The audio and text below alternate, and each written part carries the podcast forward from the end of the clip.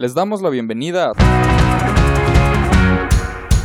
Sample y Sencillo, el podcast donde recitaremos aquellos éxitos que se insertaron en nuestras mentes, quisiéramos o no, plagando radio, televisión, internet y cualquier otro lugar donde la música se escuche y quedarse ahí para siempre. O como dos meses. Que incluso si aprendimos el coro, el ritmo o la letra completa, generalmente no tenemos idea de qué demonios estaban diciendo. Mi nombre es Israel Adrián, y junto a mi compañera Maya Rodarte. y un invitado especial, Fofo Rivera. Yay, directamente de... El Norcast. Excelente. Hoy les contaremos la historia de La calle de las sirenas de Cabá. Ok. Oh my god. Ah. ¿Cómo estás, Fo?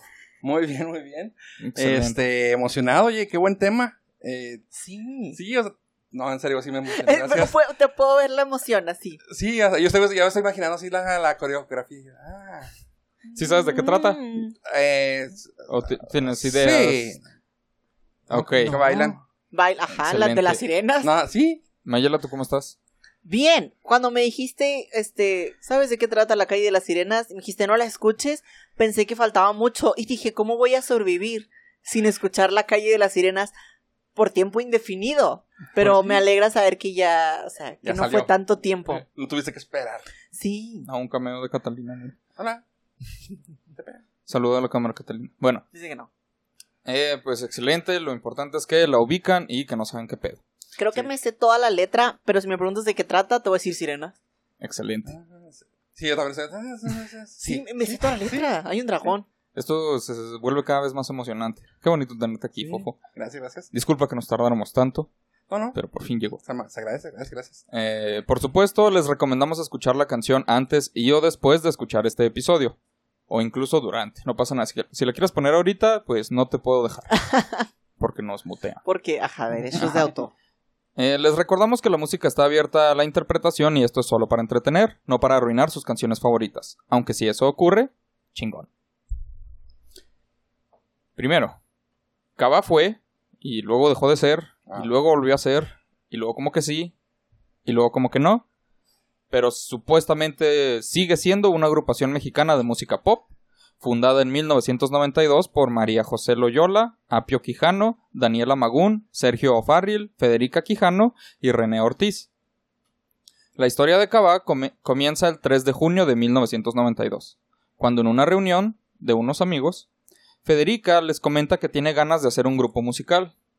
Así, pues, Ah, haz de cuenta, era el oigan, ¿y si vamos a hacer un una podcast, banda? ¿sabes? ¿Y si Era- hacemos una banda? Ah, venga, Haz de vamos cuenta, a ajá. cantar. Era el hagamos un podcast de esa década. ¿sabes? Ah, pues ok, sí. ya, sí, pues Ujú. sí. Sí, ey, pues arre, eh, somos bien afinados cuando nos juntamos, ¿no? Hay que, hay que ser un grupo. La- el mundo necesita escucharlo. Sí, claro. Ajá. Eh, en esta reunión se encontraban a André, hermano de Federica, María José, que era una vecina, René y Daniela y Sergio, quienes llevaban una gran amistad. Además se encontraban Karime Lozano y Luigi Balestra, quienes pudieron ser parte del grupo y lo fueron técnicamente al principio, pero prefirieron retirarse. Karime porque decidió enfocarse en la actuación y así pasó a ser actriz de muchas Con telenovelas. eso me, me suena mucho el nombre. ¿Lozano? Karime Lozano, sí. Se volvió actriz de telenovelas y pues quiero creer que le fue bien, aunque pues no creo que tan bien como en Cava. No está haciendo gira modo. de No, desempleo, así que le está yendo bien. Ajá. Eh, y así les digo, pues pasó a ser actriz de telenovelas. Y luego Luigi no, no se animó a quedarse en Cava porque le surgió una oportunidad de ser solista. En lo personal, Grave Pues, error. ajá, yo creo que ¿Quién sí le convenía. Exacto. Ah. Ajá, o, sí, sea, o sea, ¿quién es Él ni güey? siquiera puede hacer la gira de desempleo. ¿sabes? O No sea, llegó su ni a gira de Asia, o sea. desempleo es estar dejando currículums. Ah. Bueno, pues, cada quien, ¿sabes? O sea, todos nos equivocamos. Fue así como estos seis amigos deciden perseguir juntos un sueño en común, cantar, siendo el garaje de la casa de Federica el lugar donde por primera vez cantaron y montaron su primera coreografía. No me preguntes cuál fue, porque no lo encontré. Sí. Después de algunos meses de preparación, decidieron llamar a Luis de Llano, quien se hizo cargo de todos ellos y luego fue su manager. Les consiguió el contrato con una a ver, disquera. espera, o sea, ¿de quién son hijos los de Cabá? O sea, siento que fue como... Ya. Ay, ¿y si hacemos una banda? Ay, Sí. y yo, no, yo no, porque Luis de yo voy Llano. a ser actriz. Ay, y si le hablamos a Luis de Llano, listo. Sí, ahí tengo su número ¿De en quién marcación son rápida. hijos? Fíjate O sea, no que es como Timbiriche, ¿verdad? Que todo tiene el linaje de artistas, ¿verdad? Pero así O como sea, que... solo pasó. hmm, no había considerado eso hasta este punto. Es que solo lo mencionas Pero- como le hablaron a Luis es de que- Llano. Ok, mira, lo que sí llegué, pero pues no ahondé en eso, es el hecho de que todos en algún punto están ligados con el entretenimiento, con la industria y principalmente con figuras artísticas de Televisa, que en ese entonces, pues de hecho Televisa le estaba metiendo mucha inversión a Televisa, eh, a Televisa Música, Ajá. eh, sacando pues a muchos, muchos artistas noventeros. Sí, los noventas, Entonces, ajá. Pues, pero aún así, ¿no? Como que... Sí, Sí, o sea, como que se les sí, dio sí, una o sea. de plata, ¿no? O sea, de... Sí, como que todo estaba bien fácil. eh, pues todo es fácil cuando hay dinero. Sí, o sea, son hijos de alguien. Y lo que sí te importante, puedo decir es que Todos todos- son blancos. Ajá, y todos son de feria, eso sí. Son de feria, estoy segura. ¿Quiénes son sus padres? No investigué el nombre de cada uno.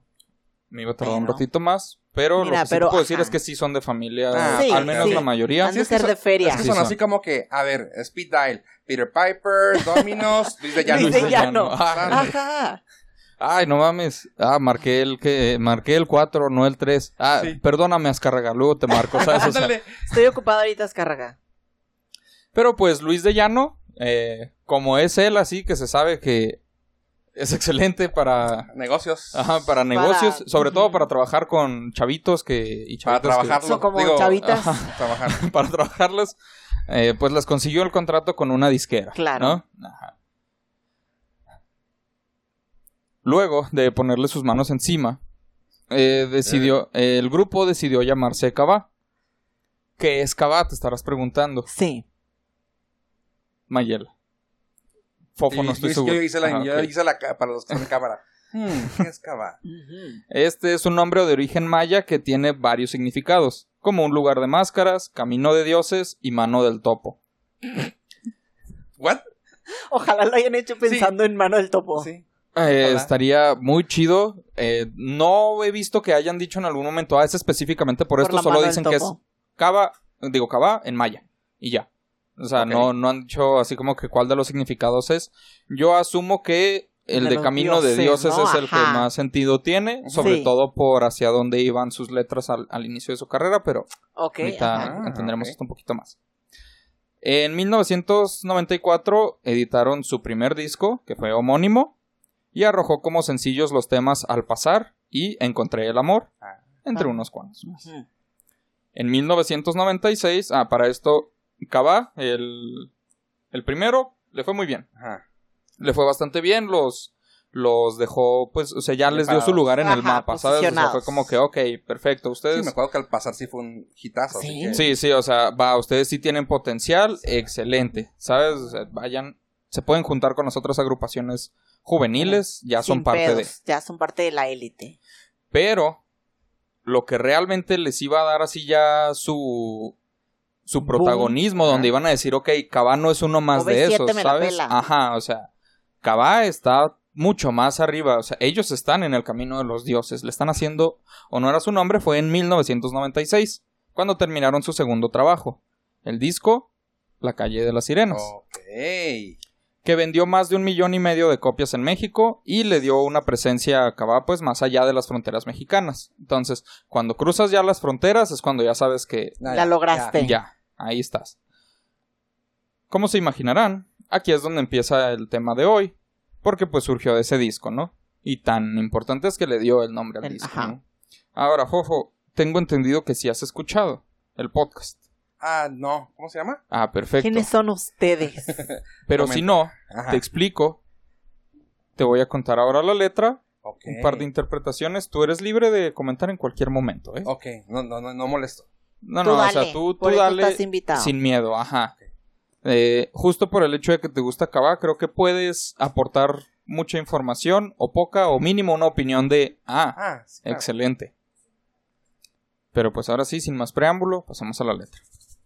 Ok. Bien. La canción comienza con La calle de las sirenas cuatro veces. El, La calle de las sirenas.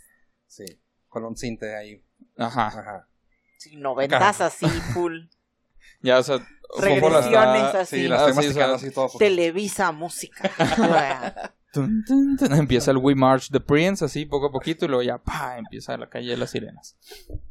Eh, después de esto, ahora sí empiezan los primeros versos, ya oficiales de la canción, que dicen: Atraviesan unicornios, que son blancos y que brincan sin parar, hacia el lado más angosto de la calle. Ah, si te fijas bien arriba, del letrero, de zapatos hallarás, unas hadas trabajando en un vestido azul. Parece que solo levantan la Mirada. cuando los duendes pasan Pasa. Hacia el castillo al final de la calle. Es justo ahí donde hace más calor. Ajá. No se han imaginado todavía La nada. letra de memoria, mira, pero. Sí, no, no, o sea, lo estoy es cantando, como- pero ajá. como que vestido. como robot lo repetimos. algo colgando. Cuentos infantiles y cosas Ajá, así. fantasía. Fantasía. El Señor de los Anillos. Claro. Sí. Es una oda, ¿no? Al hobbit. O también puede ser a. ¿Cómo se llama la princesa? La princesa Disney que. Blancanieves. de que se La cambia- durmiente. Que se cambia lo, a Ah. este.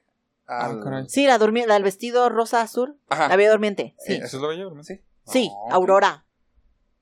¿No? La que tiene las alas. Sí, Aurora. Sí. La bella durmiente. Pues es que casi todas tienen al menos sí. un hada. Entonces, pero sí, Ah, la, la que Sí, tiene las tres.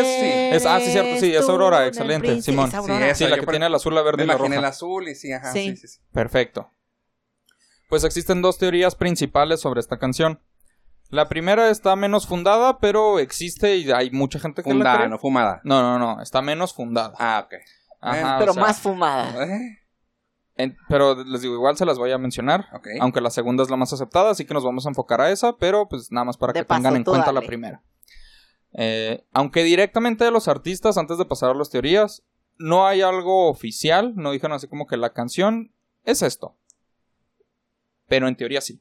¿Por qué? Tiene tres significados. Ajá. En maya. Se les preguntó al respecto en 1997, cuando ya la canción había salido y fue como que pum, y el hitazo del disco y demás. Y la respuesta de Daniela, específicamente, fue: Fue muy chistoso, porque cuando ya estaba lista, dudamos mucho en cómo íbamos a cantar algo así de raro.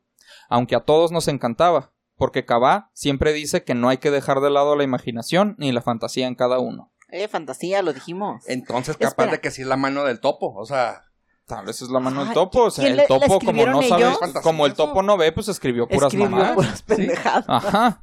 letrero. eh, Sí, sí. ¿Qué? ¿Un unicornio? ¿Qué? Eh, ¿Ellos la escribieron? Según Daniela, sí. Ah. Según Daniela, fue un Ay. trabajo conjunto. Claro. Agrega acá, alguien dice una palabra. Ajá, Sí. o sea, Acá. ah, todos escribieron una A. Una tómbola y lo. Ajá. A ver, letrero. Sirena. Sacará. sí. Zapato. Ajá.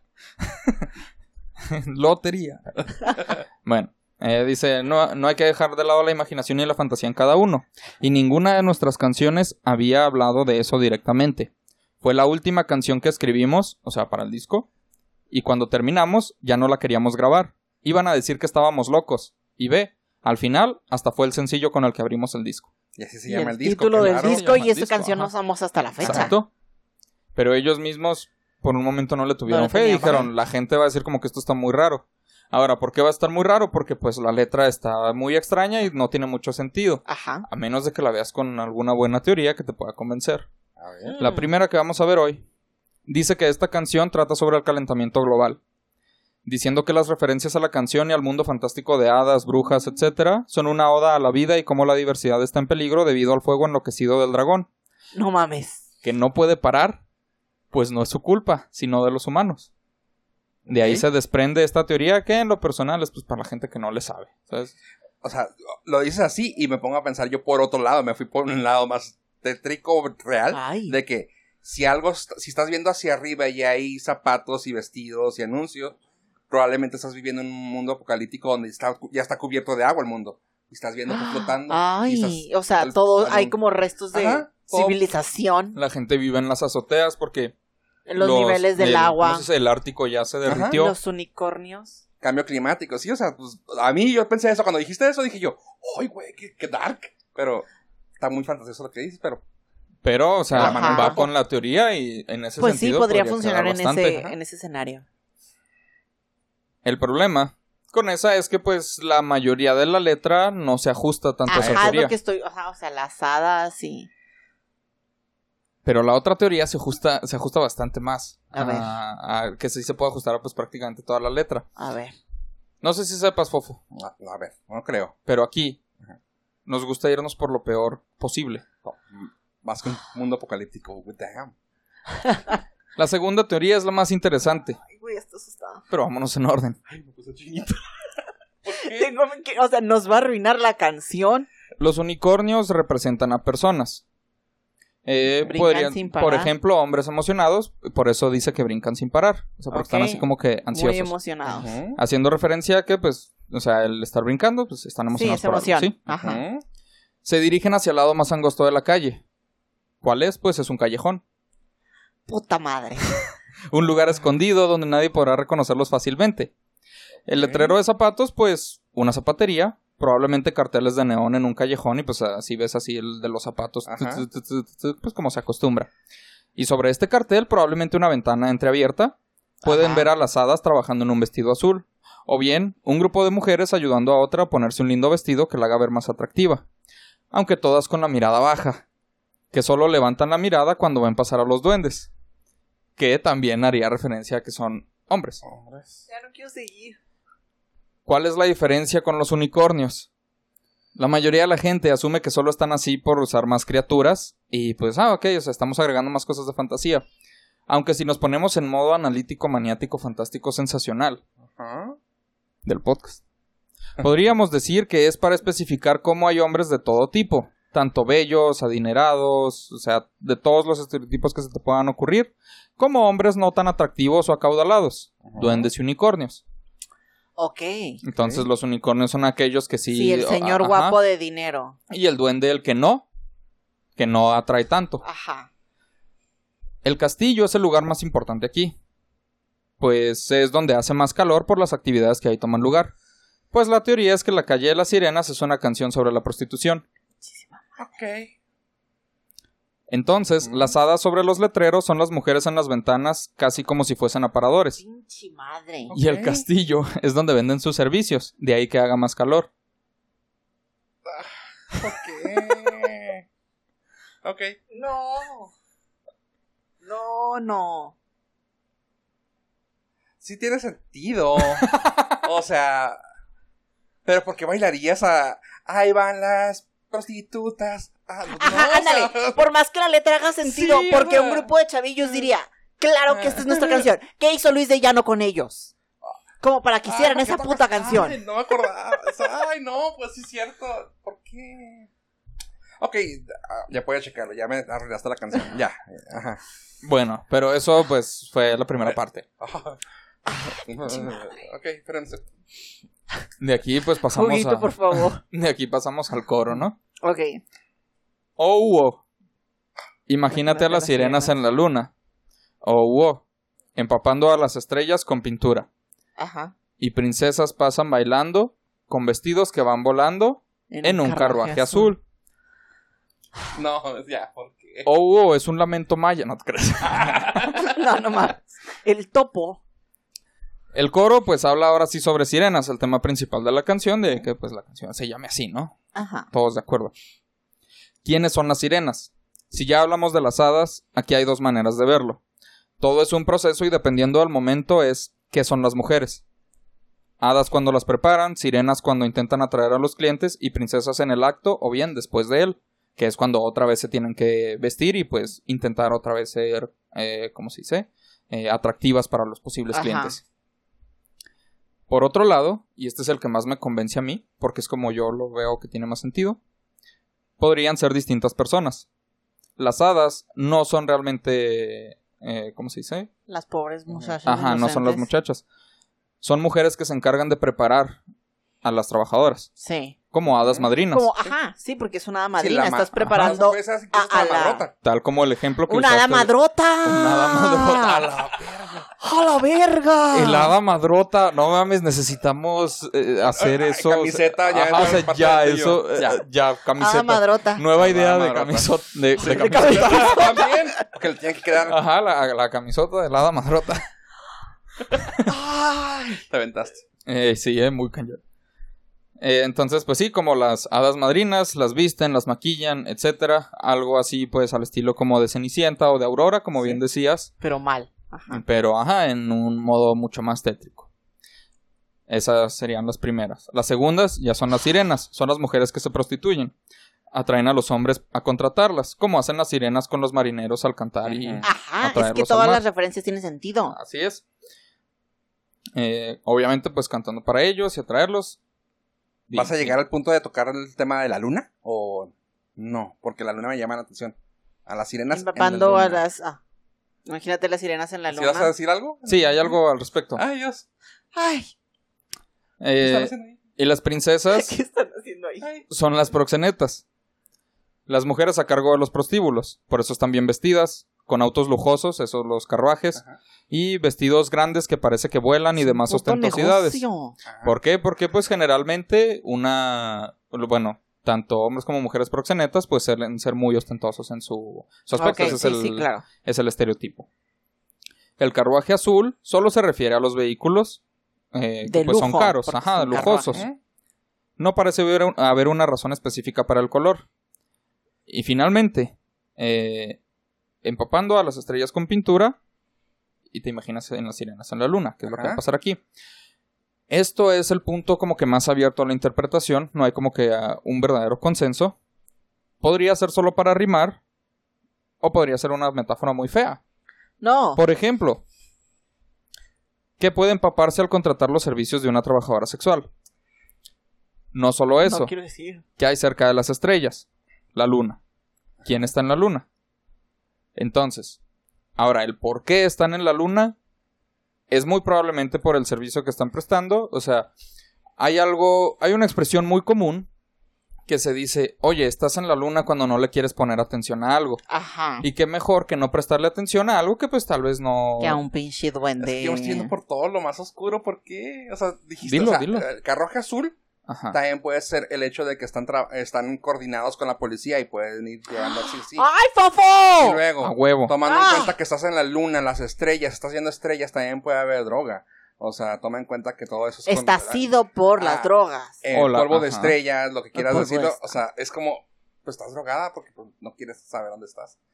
Entonces, ¿y por qué las sirenas estarían en la luna? Porque Pues están para distraídas. estar en otro lado, o sea, están distraídas. con polvo Pueden de ser distintas estrellas. razones. Ay. Polvo de estrellas es una muy buena manera de verlo. madre. Y po- Solo sí pensé, Ajá. o sea, yo sigo pensando que las princesas sí serían las mismas que las sirenas porque las princesas pasan bailando con los, o sea, con los vestidos, entonces sí siento que más bien son como las pobres criaturas inocentes, o sea, intentando como atraer Ah, a los hombres. me recordaste otra, otra cosa. Eh, también esto puede ser una referencia a que los prostíbulos muchas veces son simplemente, bueno, o sea, tienen la fachada de ser solo clubes desnudistas. Entonces, las Ándale, princesas sí, bailando, princesas pero bailando realmente son la se fachada. prostituyen. Ajá, Y detrás ya hay sirenas. Exacto. Y también, si lo quieres ver lo más sencillo, una sirena también se puede to- eh, tomar como una. Ariel era una sirena princesa. O la sirena de Una policía sirena también. policía. Ah, o bueno, no, con las luces también. también. que tienen de fuera de un lugar. Las Una sirenas torreta, pasan- bueno, la- Y dices tú, bueno, pues también. Rajo, ya no quiero estar aquí. Cada, sí, o sea, dices Saca- una idea peor, pero luego te sientes mal. Eh, Y... Pero ahí sigues. ahí Deja tú, sigues. sigo también haciendo el plot de la otra, del Ay, mundo apocalíptico. Del- Porque sí puede quedar, pero bueno. Porque puede. pues, es, como dijimos, está abierto ya a la no sé qué versión prefiero más. Ustedes, adelante. Pero pasamos a lo siguiente. El dragón de ese castillo está triste y tiene muy mal humor. Es su fuego enloquecido lo que da calor. Ah. Y la bruja su vecina, tarde y noche, un remedio buscará, porque el fuego no lo calma ni el ventilador. Podría pasar mi vida con aquel gigante Gigante. que todo el mundo teme. Teme. Y si me acerco hasta tocar su mano, me dice que es solo, Solo un Luis ser humano. de Llano. Uf, andas desatada, ¿eh? Ok, ahora, ¿qué hay en este en esta estrofa? No quiero saber. Aparte de, de- de la referencia. Hay mucho en esa estrofa. Hay muchísimo. Sí, ¿eh? Sí. El dragón Tiene varias interpretaciones. Por un lado, podría también ser un proxeneta y estar enojado porque es algo común en los proxenetas molestarse y maltratar a sus trabajadoras. De ahí que se enoja, enloquece, tira su fuego, que pues es el simple hecho de tratarlas violentamente. Pero también podría ser un cliente. Toda esta estrofa, de hecho, puede irse por ese lado. Ya no está hablando de las personas necesariamente que trabajan ahí, se está enfocando Ah, más en la clientela. El dragón podría ser un cliente viejo y cansado, que se esconde tras su fuego, su actitud, aunque realmente es una persona cálida que solo está buscando compañía. Por ejemplo. O Eh. puede ser algo peor. Fofo se va a ir por lo peor. Lo estoy viendo así en tu cabeza la idea ya formarse. En un, Dilo, dilo. en un podcast de alguien presente, eh, platiqué que tenía muchos trabajos, entre ellos trabajé en un antro. En un congal. Ajá. Y me tocó conocer gente que no era gente que quería buscar a alguien nomás por estar acostadita con ellos, no. Sí puede ser ese, el cliente malo, enojado, encanijado, que le está dando su O calentadita. puede, ajá, puede ser al también el- O sea, es más probable por, por estadística, por lo que has visto, que sí sea ese el Una caso. calentadita. por estadística, es el cliente violento. No sé con cuál te quedes tú, Mayela. Tú por experiencia ya no puedes elegir. Simplemente tienes una verdad. O sea, es que aunque yo eligiera al otro, o sea, me estaría haciendo pendeja. Ajá. Eh, qué bonito que estés aquí, Fofo. Fuiste el Qué bueno invitado perfecto.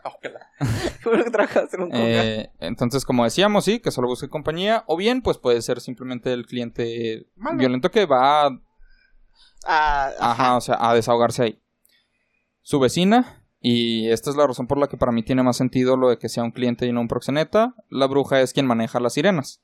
Y el remedio para calmar ese fuego es, pues, conseguirle a una de sus chicas. Pues Entonces, sí. el remedio es eso, o sea, simplemente una de mis trabajadoras, ten. Ahí te va. La madrota. La madrota. Ajá, la madrota realmente es una bruja. Ah, sí. Sí, sí, son. Sí. Ya cuando la conoces, conforme ha pasado la historia, empieza como nada, pero ya cuando Sí, la o sea, vas se ve muy bonita, luego ya la conoces bien y ya. Ah. Y ella las hace ver como princesas, pero realmente... mm, mm, mm. Nada es lo que parece. Exacto, solo las está usando. Los siguientes versos también tienen más sentido desde la perspectiva de una de las chicas. O sea, esto aquí, cuando llegamos a esta parte, tiene más sentido a que una de las sirenas Sí, es la que está cantando que la canción. cantando, ajá. Aquí podemos pensar que toda la canción fue cantada por ellas, o mínimo esta segunda parte, y está relatando lo que viven. ¿Por qué? Porque llega el gigante, que es otro cliente. Es un hombre amenazante, o al menos todo el mundo lo ve así. Y este sí tendría más sentido Pero sí es. con lo del con la versión buena del dragón que ya quedamos que esa no es la que nos vamos a quedar por desgracia aquí podría encajar más ¿por qué? porque es un hombre amenazante o que al menos aparenta serlo pero cuando contrata a una de las chicas esta lo conoce mejor él se abre con ella un ser y se da cuenta de que es solo un ser humano Ajá. una persona más es alguien con sentimientos que solo está buscando conexión tanto que esta chica puede verse pasando su vida con él por eso está diciendo podría pasar mi vida con aquel gigante o sea, no es el tipo de cliente común. Esto, o sea, aquí está intentando cerrar con. Pero de repente existe esa Alguien persona. bueno, ese cliente Un que, príncipe azul. que realmente lo único que quiere es compañía. Yo, te saco, yo te saco de Yo te trabajar. saco de Eso, o el trabajar. tipo le dijo, y aquí está en millón, yo te saco de trabajar, mija. Hay un cabrón Sí, que yo te llegó saco y le trabajar, aplicó un yo te saco de ¿Qué haces trabajar. Y ella obviamente le compra la ilusión porque necesita mentirse a sí misma. Ajá. También. Tú puedes irte lo más oscura que quieras, Mayela. Adelante. Eh, luego, pasa el coro de nuevo. ¿Cuál O wow, Ah, oh. imagínate las sirenas en la luna. O wow, empapando las estrellas con pintura. Y esto continúa hasta ahí, princesas pasan para adelante, ta, ta, ta, ta, ta, ta, hasta cerrar con una última, la calle de las sirenas. Ahora, ese es el final de la canción. Ajá. La teoría del prostíbulo, pues obviamente es la que más puede encajar y Ajá. que es, la neta, pues, o sea, es la más interesante por todo el desarrollo que tiene y que encaja toda con la canción. Interesante, personajes. interesante es una palabra, o sea, que tal Tiene vez muchos no personajes que no que la sea, no dije, no, interesante no necesariamente es agradable, o sea, No. a veces lo interesante es feo. De acuerdo. Eh, aunque es totalmente posible que nosotros estemos exagerando, sobre todo Fofo, Ojalá. y todo sea lo más simple. Una canción de fantasía con todos los elementos que se les pudieron ocurrir o que salieron de un viajezote, ¿no? Solo sí. ellos sabrán la verdad. Y las sirenas. Es que, o sea, co- como decía Fofo ahorita, que es como, ¿por qué un grupo de chavitos, porque eran chavitos, Cantarían eso. harían esa canción? Ajá. Pero también está eso de que Daniela dice que ellos la escribieron, Ajá. que igual y no te la compro. Entonces, ¿qué tal si Cabá realmente piensa que es una canción de fantasía? Mira, pues. Pero quien escribió Ajá. la canción tenía toda esta mente horrible y retorcida y se las da y como les hice una canción de unicornios, muchachos. Bien y bonita. sirenas, ves que está o sea, van, van a tener una coreografía bien bonita, es algo así que toda la Ajá, familia puede Yo escuchar. siento que eso es lo que pasó. Ya ves que en ese entonces estaba muy de moda de que te escribieran gente de otra parte del mundo. Ejemplo, los que describan a Britney Spears, a todos esos que escribían que eran A los suecos. Suecos. ¿verdad? Sí. Suecos. Que era una canción tal vez sueca y la tradujeron y fue de que, ah, pues ahí está. Se perdió en la Ajá. traducción y terminó Ah, es una fumadota bien canija, pero re- realmente si lo cantas en sueco, capaz de que era de que Estaba bien padre. bien en bonita la canción. quiero Sí, pensar había que muchos puede ser. sí suecos. Puede ser, digo, cada quien elige cómo autoengañarse. Pero, ¿Verdad que sí puede ser eso? ¿Verdad que sí? ¿qué te pareció, Fo? Muy La canción. traumante, pero sigue, sigue gustándome. O sea, ahora la voy a cantar como que enojado, pero la voy a cantar. Mil princesas pasan bailando. ¿Qué pan? Sí, no, no, sí está buena. O sea, sí, sigue siendo una Es que buena no deja de canción. ser la canción que es, así es. Bueno, Eh, no sabía que eran, que se iban por el lado de Dios. O sea, ahorita que dijiste de que las primeras canciones y que el nombre Camino de los Dioses. Ah, el Camino de los dioses que tenían una onda más. o Manuel Topo. Mano del Topo. Prefiero que Mano del Topo, se me hace más Topo. divertida. Está muy Ni bonito. siquiera recuerdo cuál era el otro Me significado. imagino así la manita, ¿sabes? Escribiendo todas sus canciones. Eh, bueno, pues en 1998 presentaron Esperanto, su tercera producción, que los llevó a realizar una gira de más de 150 conciertos en México, Centroamérica, Estados Unidos y Venezuela. Ah, y Brasil y Uruguay también. Ah, De este disco sonaron los temas Esperanto, Ajá. Una ilusión y Mai Mai. Llegó el 2000 Oh. y editaron el di- disco XNE. XNE. ah, sí. XNE. Sí, cierto. con el que muestran una clara evolución tanto musical como de imagen, representados en canciones como Antro, Te Necesito Uy, Antro me encanta. Y Amigas y Rivales. Uy, Este último tema fue elegido como el principal de la telenovela homónima. amigas y rivales. Para mayo de Vino 2001, primero. ¿Qué vino primero? ¿La canción? O la novela. no, la canción. Ok. Sí, o mínimo la canción le dio nombre a la novela. A la novela. O eso es lo que tengo entendido. Eh, este último tema, ah, perdón, eh, para mayo de 2001, Cabá cumplió uno de sus mayores sueños, el presentarse por primera vez en el Auditorio Nacional, el lugar de conciertos más importante de Latinoamérica. En 2002 cambiaron de compañía discográfica y editaron La vida que va, el cual fue grabado en Noruega, Oh, con la producción de All Evenrude, no lo conozco, pero es conocido por Tengo el gusto. trabajar con A-Teens y Ace of Base. Ey, Sí, Teens, sí, no mames. Son los que te decía. De ese disco destacaron los temas Esta noche, Todo y Nada, Casi al final y La vida que va. Para 2003 el grupo regresó con La Vuelta al Mundo, un disco con el que pretendieron ratificar su estatus como una de las agrupaciones vocales pop más importantes de la escena latinoamericana, gracias a temas como Big Brother, El Complot, Por ti. Ay, sí, Sí ellos acordé, cantaban la de Big Brother. Ay, güey, no me acuerdo cómo iba. Es, que es- es- así es Cabá, sea, es el camino de los dioses por algo, ¿ves? O es la mano del topo porque no la ves, ni siquiera la ve, pero ahí está. Ah, es. No te creas, no, no me quiero ir tan Es oscuro por ti. topo. Fue lo que será y en este momento Florecitas que Ahí sí ya, ajá. Este disco para mí pasó. muy bien, pues la de es- Big como la Brother, mano. la- o sea, la de Big Brother sí, como la mano, no la vi. Ajá. Bueno, pero curiosamente, Florecitas es una que el video musical se hizo muy popular. Y según esto, según lo que encontré al menos, es uno que sigue en rotación muchas veces en. en ¿Cómo se dice? Eh, pues en, En- canales. en- Canales moribundos, pero al final en canales ok, así de música. Telejita y pasa Ajá. todavía a las 3 de la mañana. Además, Cabá se presentó durante el Teletón 2003, el 13 de diciembre, en Monterrey. Dos años después, en el 2005, se separaron sacando el disco pop con los éxitos que los consolidaron en su carrera, dando una gira en México, Latinoamérica y algunos países de Estados Unidos. Ok. Y así terminó la historia de Cabá, hasta octubre del 2014. Porque el grupo tuvo un reencuentro teniendo una participación especial durante la presentación de OV7 en la Arena Ciudad de México. Dijeron, si vuelve OV7, volvemos nosotros. Volvemos nosotros. Ahí fue ¿Por donde no? empezó la idea de los 90s Pop Tour. de Ah. Ajá. Correcto. Nada más que esto fue en el marco de la gira 25 años a tu lado. Esta participación especial dio pie a que el 23 de octubre del mismo año anunciaran su reencuentro y una gira en conjunto con el grupo OV7 para el año 2015. La noticia de la gira eh, obtuvo una amplia cobertura por la prensa de espectáculos con fotos de los ensayos, entrevistas y demás. A finales de enero de ese año se hizo el anuncio para la primera fecha de estos conciertos en el Auditorio Nacional, o sea, regresaron allá, apenas estaban volviendo y ya les dieron otra vez el auditorio y para el 30 de abril que lograron un lleno total en menos de tres días. Posteriormente anunciaron fechas para otras ciudades importantes. Después, estas mismas bandas se presentaron en vivo en la gala de los premios telenovel TV y Novelas 2015, No, hombre. interpretando Antro. Uf, es que esa canción es buenísima. En agosto anunciaron su décimo auditorio nacional, el, eh, sí, su décimo auditorio nacional, así como el lanzamiento del CD y DVD de la gira titulado En Vivo, la gira OV7 Cava Tour. Esta gira terminó el 28 de enero de 2017 en México. A partir de ese año, con cinco de sus seis integrantes participaron en la gira noventera Únete a la fiesta. Al, la- al lado de los grupos Sentidos Opuestos, Moenia, Mercurio, Magneto Uy. y creo que ya. Para festejar su 25 aniversario, Cava lanzó el sencillo inédito Por Siempre. Al menos por ahora lleva 25 años, igual lo cumplen. Su integrante María José no formó parte de la gira más reciente. ¿Por Ah, porque ella sí pegó como solista. Ujú. ¿Por qué será? Sin embargo, sí participó en el sencillo de aniversario.